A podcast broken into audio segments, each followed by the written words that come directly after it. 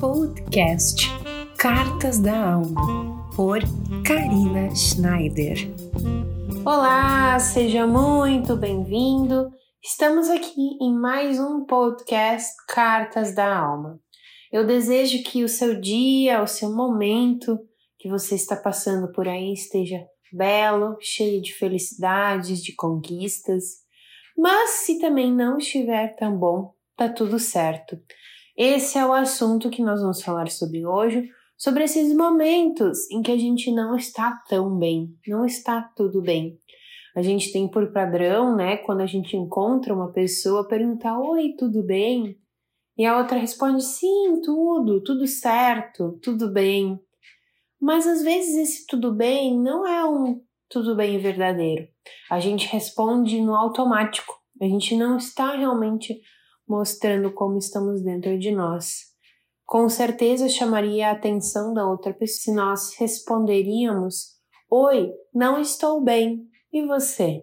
Certamente algo acionaria dentro da outra pessoa como uma grande surpresa. E é esse movimento que eu quero trazer hoje, esse movimento de não enxergar o que realmente está se passando dentro de nós. Muitas vezes nós não queremos sair da cama pela manhã, ou uma sensação de vazio, de não saber o porquê estamos fazendo aquilo. Às vezes sentimentos de tristeza, de raiva estão passando por nós e estão nos travando a continuar o nosso fluxo de vida. Parece que aquilo fica na nossa cabeça, que fica essas sensações, e nós vamos seguindo dia a dia presos àquelas armadilhas, daquelas sensações, e não seguimos em frente fazendo aquilo que é necessário, aquilo que nos faz feliz. É uma prisão, literalmente uma prisão de emoções que nós ficamos ali pendurados e sentindo por dias, semanas, até anos, dependendo da situação. Bom, mas essas emoções, antes de mais nada, como eu falei, nós precisamos aceitá-las dentro de nós. Não adianta de nada a gente achar que isso é algo passageiro, que é algo só momentâneo, da situação presente, enfim, é algo que está passando por nós e precisa ser visto. Então, o primeiro ponto que eu trago aqui é aceitar e observar essas emoções em você. Aceitar que você não acordou bem naquele dia, aceitar que você está triste. Aceitar isso nos torna mais vulneráveis. E é aí que eu quero abrir um pouco mais sobre esse assunto.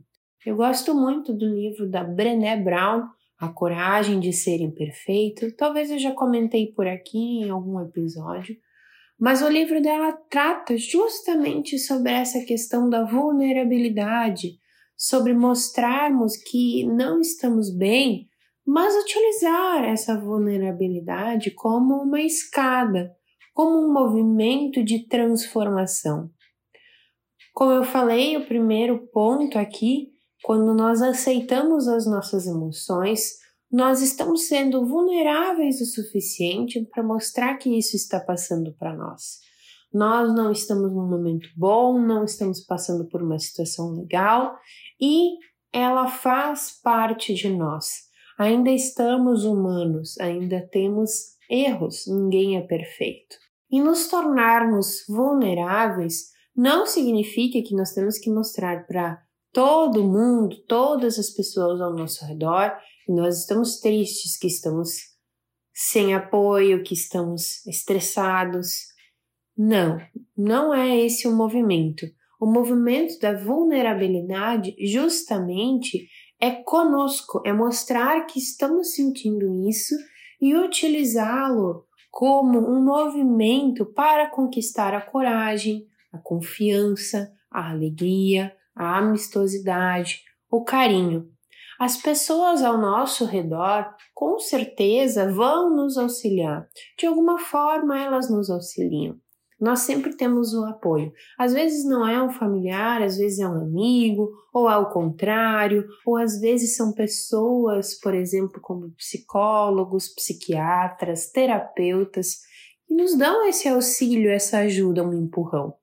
Mas é nesses movimentos, quando a gente tem o apoio, é que a gente tem essa coragem para sair dessas sensações e sentimentos. E aqui eu quero muito reforçar a questão da vulnerabilidade como esse apoio de transformação na nossa vida. Como eu falei, aceitar que estamos sentindo tais situações, estamos vivendo um momento difícil, é o primeiro passo.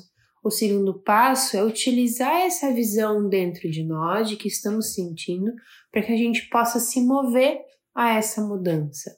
Essa mudança ela pode acontecer de diversas formas, seja através da ajuda de alguém, seja através da nossa própria vontade, mas eu quero aqui deixar uma palavra-chave que vai sempre ser utilizada.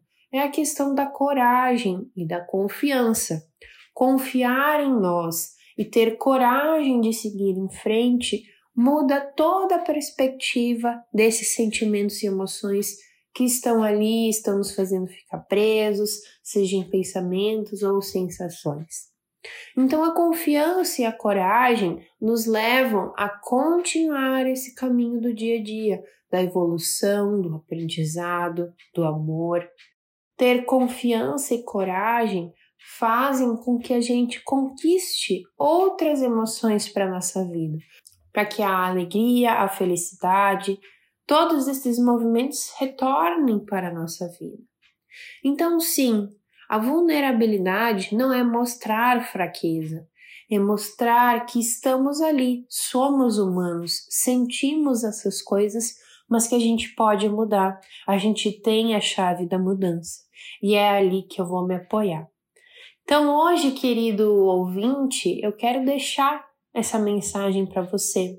Nessa semana ou no dia que você está vivendo, eu não sei se está belo, se está mais ou menos por aí. Procure trabalhar a confiança, procure trabalhar a vulnerabilidade, procure conquistar esse objetivo de se transformar, de ter esse impulso e continuar a confiar em você mesmo. Confiar em si é confiar no próximo. Então, continue essa caminhada com muita confiança.